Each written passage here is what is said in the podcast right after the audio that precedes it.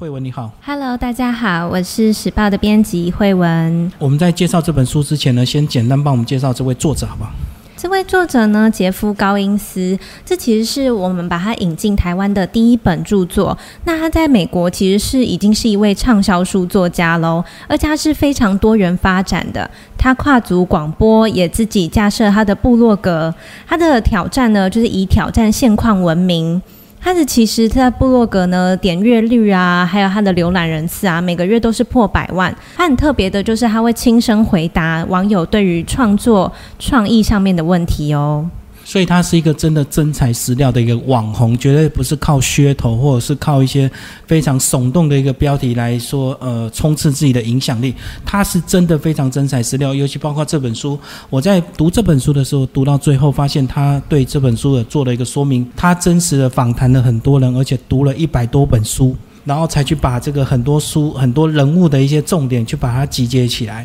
那他把这本书呢分为三个关键哦：心态、市场以及才华创造金钱。但是呢，在一开始他有提到说，他有一天呢意外的发现，原来所谓的米开朗基罗在那个呃文艺复兴时期，他是非常有钱的。这个跟我们的刻板印象有点冲突，因为我们都以为过去那一些所谓的艺术家，其实他们很多在生前呢，因为才华没有被肯定或被发现，所以他们都很穷困潦倒过一辈子，包括所谓的。反骨，我们也是这样的一个印象。那他是怎么样去发现这个线索，才开始去深究，然后开始来完成这本书？呃，其实呢，米开朗基罗的秘密呢，是有一位美国教授给发现的。那其实呢，他们一开始并不就只是针对米开朗基罗的户头、银行户头的存款而做研究。他们其实原本呢是在研究米开朗基罗的作品，就想要了解他的作品是什么时候完成的啊，就因而发现米开朗基罗生前的银行账务记录。哇塞，那真的是我们一辈子都可能赚不到的价格。他身后的遗产啊，大约相当于有四千七百万美金，其实是非常大的一笔财富。所以米开朗基罗无疑是文艺复兴时期最有钱的艺术家。哈特菲德教授发现说，他有这个四千七百万美金的。这个财产在五百年前，这个所以他当时是一个非常有钱的一个艺术家。是的，可是，在我们的印象当中啊，米开朗基罗在我们艺术史的课本里面，大概形容他跟梵谷一样坎坷，就觉得说，哇，艺术家都是要燃烧自己的生命去成就那个艺术品，好像就是觉得他衣衫褴褛啊，家境不好。但其实状况就并非如此，所以这本书就有一个很有意思的开头。而且过去的印象，他好像很多作品都拖拖拉拉，对不对？所以好像他生活就是过的一个非常，呃，算是慵懒，还是过的一个非常漫无目标这样子。什么案子来了，他都先答应，可是答应完了之后，拖拖拉拉都要做很久这样。所以我们就不会想象他原来这么有钱。是的，而且他的有钱呢，其实是米开朗基罗非常的有头脑。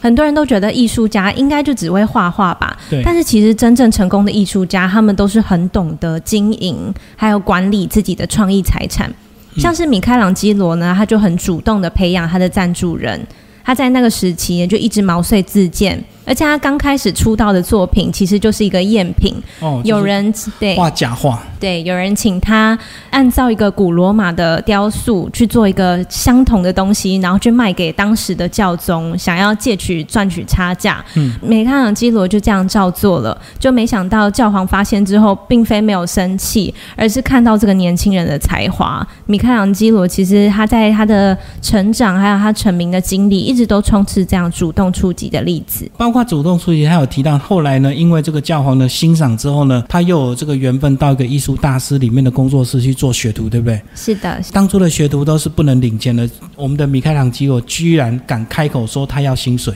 因为米开朗基罗的家庭啊，跟我们大家其实都很像。就当我们在成长的经验中，跟爸妈勇于举手说：“哦，我要学画画，我要学钢琴”的时候，爸妈会觉得说：“哦。”可以当兴趣，但是你确定你真的要以这个当成你的人生职业呢？其实米开朗的基罗父亲当初也是这么觉得，但是米开朗基罗觉得说，我一定要以这个东西为生，来证明给爸爸知道说艺术是有它的价值，所以他就勇于跟他的老师说，我要跟你学习，可是你要记得付我薪水。不是我当你的学徒，你就可以这个呃不用付我薪水。他呃有非常坚定的这个自我信心跟意志力这样子。是的，他是很特别的人。那其实这本书呢，从米开朗基罗也延伸到很多人的一个故事，对不对？对他。其实从古到今，像是现在很有名大家听过的《星际大战》的导演卢卡斯，然后或是像是美国的棒球联邦选手艾卓安跟齐柏林飞船乐团，就这本书也有很多现代的例子。哦，包括你讲的这个呃 NBA 的这个职棒选手，他有一天进入大联盟之后，突然他就不干了，然后他就去当一个说故事的人。对他其实很特别，艾卓安是在美国的大联盟打棒球嘛，那他很特别的是，他是一位古巴人。那古巴人其实来到美国，其实深受就是少数民族和肤色的一些歧视。当时他当上第一年入选棒球选手的时候，他们全家人都非常高兴，因为他当时领的职业选手的薪水是他们古巴人移居来美国的这些族群们想也不敢想的金额。但是他在第一年的时候，同时也放弃了，因为他发现。他要选择要写出来他的父亲从古巴来美国来的这一段历史，比起对比起他自己打棒球啊，把时间花在练棒球身上，他更想要去写故事。但在衡量之下，他就决定去写这故事，而他今天也获得了成功。因为其实大联盟的薪水非常的高，即使你这个并不是非常有名，还是有一定的这个薪资的一个保障，所以他的薪水可能是古巴人好几年才能够做到的一个薪水。可是他居然愿意为了他个人的一个兴趣，他放弃他大联盟的这个职棒球员的一个身份，然后就是为了想写，或者是想告诉大家他们家里从古巴移民到这个美国的一个故事。看看了这段就非常的一个感动。呃，如果是我们的话，我们现在能不能有这么大的一个勇气去做一个这么重大的一个改变？那其实说到重大的改变哦，这本书还有一个很酷的例子，他是一位原本呢他是大学是主修法律的，那法律系毕业呢，他没有考上律师执照，因为要辛苦的念书才有办法考上。那他呢，就只能到律师事务所先去做一些总务和行政上面的工作。那其实，在做这样的工作的时候，他非常的痛苦。一方面，他没有办法真正考上律师执照；但另外一方面，他对于表演的渴望还有天分，一直没有办法让他好好的坐在办公室。可是，在这个案例跟故事当中，很特别的一点是，他不是抛弃了他的正职工作，立刻去应征当演员，而是他甚至花了十年的时间，都利用假日。还有课余啊，或者是上班之余的时间去试镜、去练习、去上课。他并不是叫你一开始就要哇，我要勇于去追求梦想，抛弃我现实中的一切，并不是这样，而是我们要冷静的分析局势，测验自己对于梦想的耐心到底在哪里。所以他最后在十年后，他才真的这个辞掉他正职的一个工作，变成这个。他全职的一个这个演员这样子，对，他在三十五岁生日前夕的时候正式辞去在律师公务所的工作。那他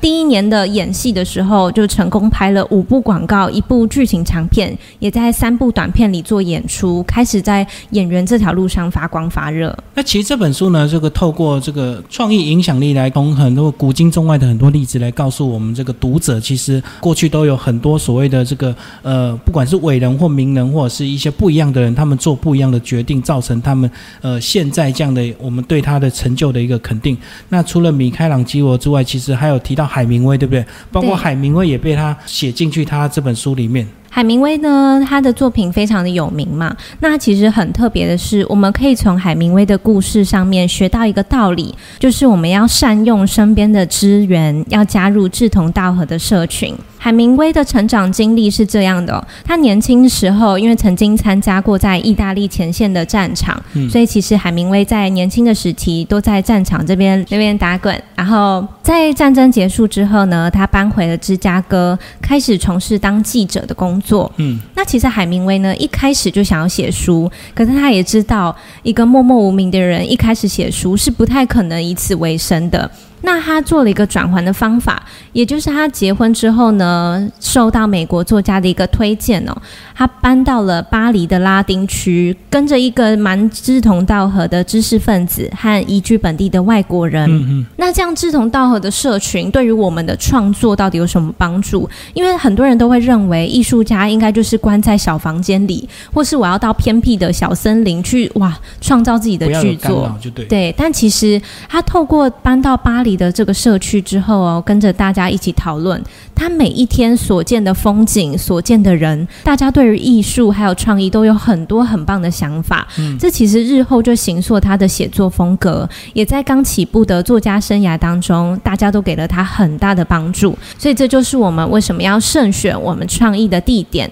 还有要善用身边的资源。包括现在很多所所谓的社群软体、社群网站，也会呃让你很容易在里面找到志同道合的一个朋友。那以海明威这个例子，他就讲到说，其实他一开始离开美国，他是默默无名，可是等他七年后回到美国，他已经变成有一定的一个知名度，就是在巴黎这几年的这样的一个养分，而且他常常在巴黎的这个呃河边走来走去，这样子 也是在培养他的一个这个观察力。那里面还有讲到所谓的这个公开练习，很多所谓的穷困的艺术家，他们其实都是一直不停的在练习，并不是机会来了他就突然变爆红，对不对？嗯，其实啊，大家对于艺术家的作品，有一些穷困潦倒的艺术家会觉得说，我人生置业就只要把我的画画技艺给练好，那么世界上就会有很多人看到我的画作。但是其实我们看到很多的成功案例哦，分析起来发现现况并不如此。例如美国有一位漫画家。他早先呢，其实自己也是有一份正职工作的。那他在从事这份正职工作之余呢，他在自己的部落格上面铺上了很多插画。嗯，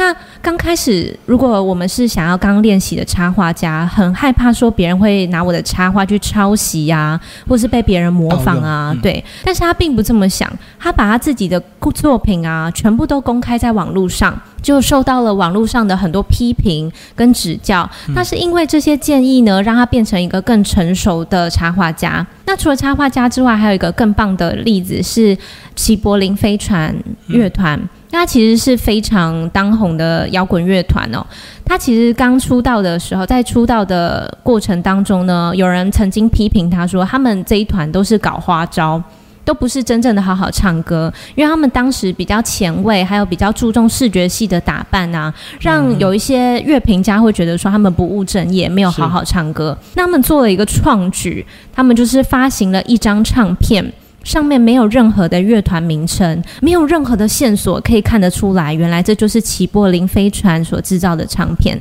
结果，因为他们公开曾经在网络上一直练习累积的粉丝的力量哦，让大家也知道说，哦，原来这张默默无名、看起来很普通的专辑，也是齐柏林飞船的杰作。就因此，因为他们这些早先公开练习的功底，也最后让他们获得了猛烈成功。所以这个概念就告诉大家说，你并不一定要躲在家里偷偷一直不断的练习，有时候适当的公开让大家认识你也是一个方法。包括利用社群媒体，你去分享出你的这个创作一样。好，那其实里面有讲到一个法则，就是说通力合作的这个守则。呃，所谓的这个艺术家，或者是当你要想要呃靠创意为生的人，是不是一定都要靠自己的力量，一定要完全？是自己脑袋的东西才才叫创意呢？那有没有可能透过团队的合作？那其实里面有举了一个例子，包括碧昂斯他的这个专辑，那他这个作者有这么多人来帮我们介绍这段。美国知名歌手呢，碧昂斯的第六张专辑《柠檬特调》，他在发行之后啊，大家发现他这张专辑总共有七十二位的作者。嗯，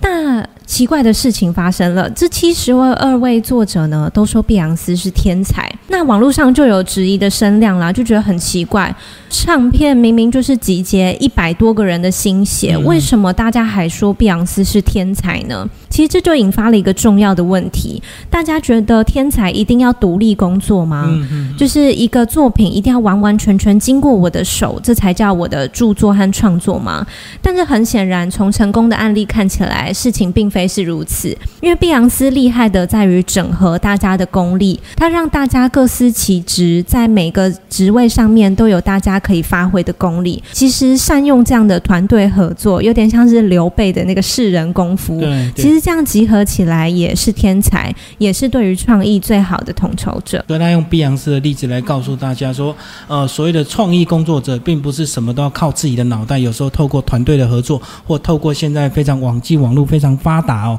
其实也可以很容易找到属于自己的一个社群，包括我们刚刚讲的这个呃海明威的例子，他在巴黎也去找到一些志同道合、喜欢写作的人，对不对？是的，嗯，就是善用周间的环境，其实是很重要的哟。那另外呢，其实找到自己这个臭味相投的这个伙伴，也等于是找到这个有共同兴趣的创业伙伴，也也是非常重要。他举了一个例子：一九六一年住在佛罗里达南州的黑人小子，他怎么样来呃变成大富翁？帮我们介绍这段。好，这位黑人小伙子呢，其实他的成长经历非常的特别哦，他叫艾弗利·艾尔。那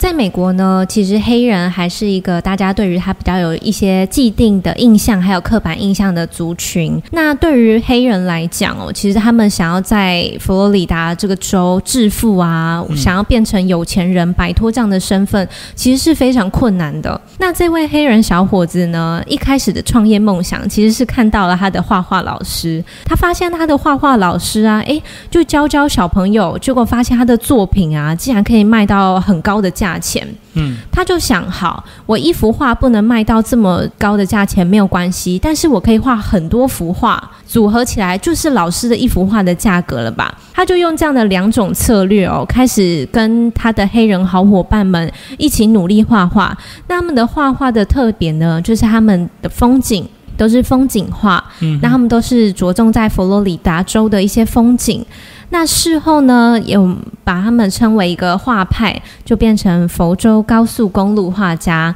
其实他们的画家的销售方法也很特别，他们是挨家挨户的去兜售，去让人们去推销，还有看到他们创意的想法。其实艺术绝对不是束之高阁或是很难懂、很艰涩的东西。其实他们这一群高速公路画家还有一个很棒的共通点，就是他们是透过彼此的画笔学习的，互相学习。对他们不是说。缴非常昂贵的学费去找名师去补习，而是真心喜欢画画，然后真心因为这样子而能够取得他们生活的一个意义。所以从过去这个呃一九六二年一直到现在，其实他们的画也是涨到几千块，甚至呃在书里也有写到，包括史蒂芬史皮伯他们家里也有这样的一个画。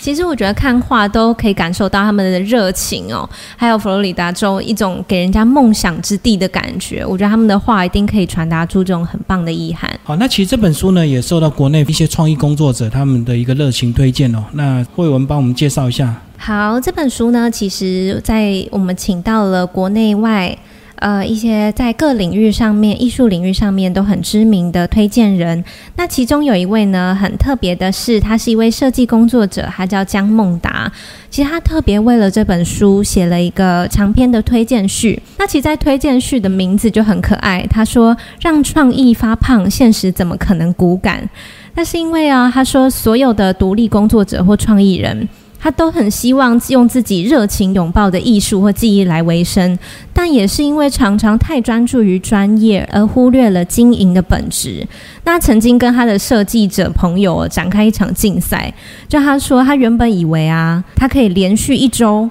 每天都吃一个五十元便当，然后来当选这个最惨的冠军，就殊不知有人以一位连续一个礼拜每天只喝一瓶特价八元的蜜豆奶而毫无悬念的夺冠。其实，当然，在这些比谁比较惨的故事哦，现在听起来会觉得说啊很好笑、很有趣，但事情上，当你正在处于一个这么穷困潦倒的进步的时候啊。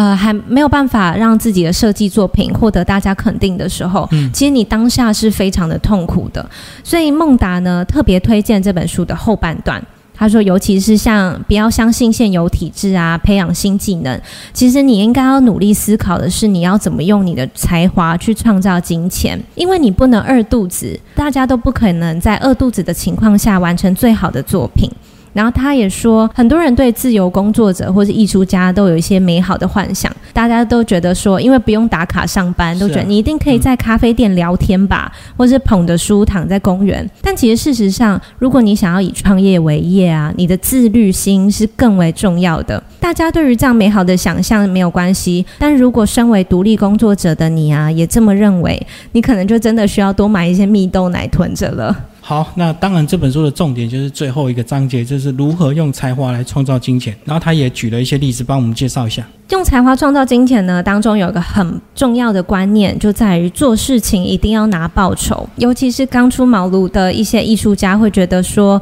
哦，很谢谢你们给我机会发挥，那我这次就不先拿你们的钱好了。”或是对自己作品的价格没有信心。嗯嗯。但事情上是美国的科幻小说家哈兰·艾利森受邀为电视科幻剧《巴比伦五号》录制一段相关的访谈哦。那他们的剧组就非常热情的。打电话给他说：“哦，我们给你一个机会，可以让你上我们这个当红的节目做宣传。呃，你听起来很棒，对吧？那你要不要来？”那那个作家思考了一下，说：“嗯，好啊，但是我有个小小的条件，你们必须要付我钱。”是。那剧组就犹豫了一下，他说：“可是这是一个很棒的宣传机会，耶。”那那个作家其实就很生气了，他说：“这句话可能只能骗骗年轻的傻子吧。”刚入门的人对，其实他多年以来啊，他在好莱坞撰写了非常多的电影剧本。他其实深刻的知道哦，我们所有用创意集结出来的作品，其实都是有相当的报纸还有价值。千万不要自己先去抹灭或是轻忽了自己的工作意义。刚讲的这个例子，在书中呢也有讲到说，其实他那时候在电话还回呛那个所谓打电话给他的人说：“那你自己有没有领薪水？那你自己有领薪水，你为什么要认为我应该无偿帮你们做这些事情？”这样子，其实这好像也是现代社会当中会有一个现象，就是大家对于无形的产物，就例如艺术家辛苦的那些时间，我们常常会忽略，或是觉得说看到这个作品小小的，就觉得它应该只值几百块。但事情上是艺术家可能投注在这上面的时间，还有他多年以来的记忆是非常深刻的。所以他是累积多年的一个技术去画出一个很简单的东西，所以绝对不是你只有看到这个很简单的东西你就认为它应该很便宜这样子。是的，我们大家都希望别人给予我们肯定，那我们也要学会看到别人该肯定的价值才行。所以在里面有讲到所谓的这个努力赚钱，创造更好的艺术。很多穷困的艺术家他轻视金钱，他认为我只要把我的技法搞得很厉害就好了，他就忽略了他所要生活所需。他提到发达的艺术家努力赚钱，才能够创造更好的艺术。对，其实艺术家赚钱呢，跟向你收费，或是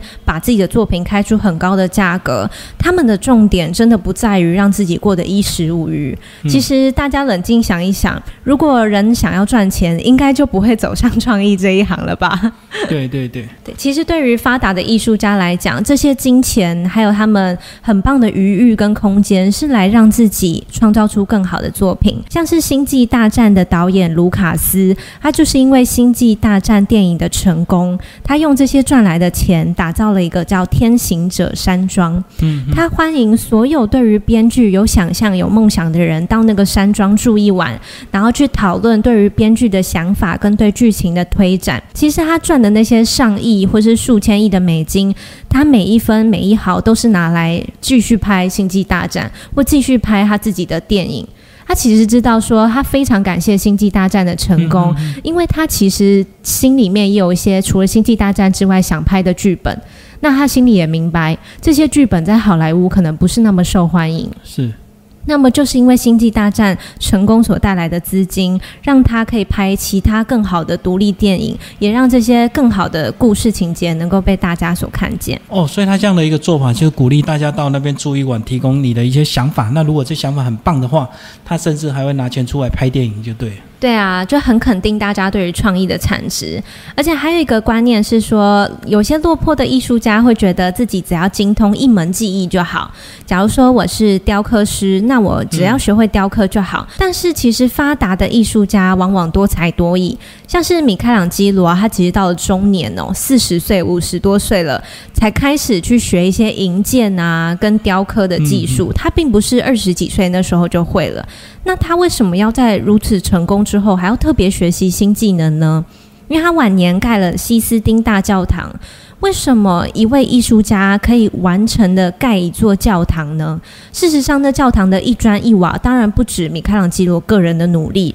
对。对他晚年的工作其实很像我们今天工地的工头，他其实是管资金的流动跟赞助人的洽谈合作，他并不是像我们想象中的，就搬一张椅子然后开始刻东西。其实他这样的艺术家，发达的艺术家多才多艺，因为他知道多元的工作组合在这个世界上的。的重要性。他看到了这个重要，所以广泛的去学习，这也是他为什么可以名流方史后世这么成功的原因。最后，慧文帮我们总结这本书，我觉得这本书还蛮适合各行各业的人看，对不对？对，不是只有对所谓的艺术工作者或创意工作者。是的，其实我们是希望把这本书呢献给所有在工作中需要动脑筋跟搞创意的人。你不管你是行销企划，还是学生、编剧，或是设计师、艺术家，只要你觉得你自己有创意，这本书都是可以让你更加发挥你自己的影响力，可以让你跨越现实的种种障碍，更实现梦想。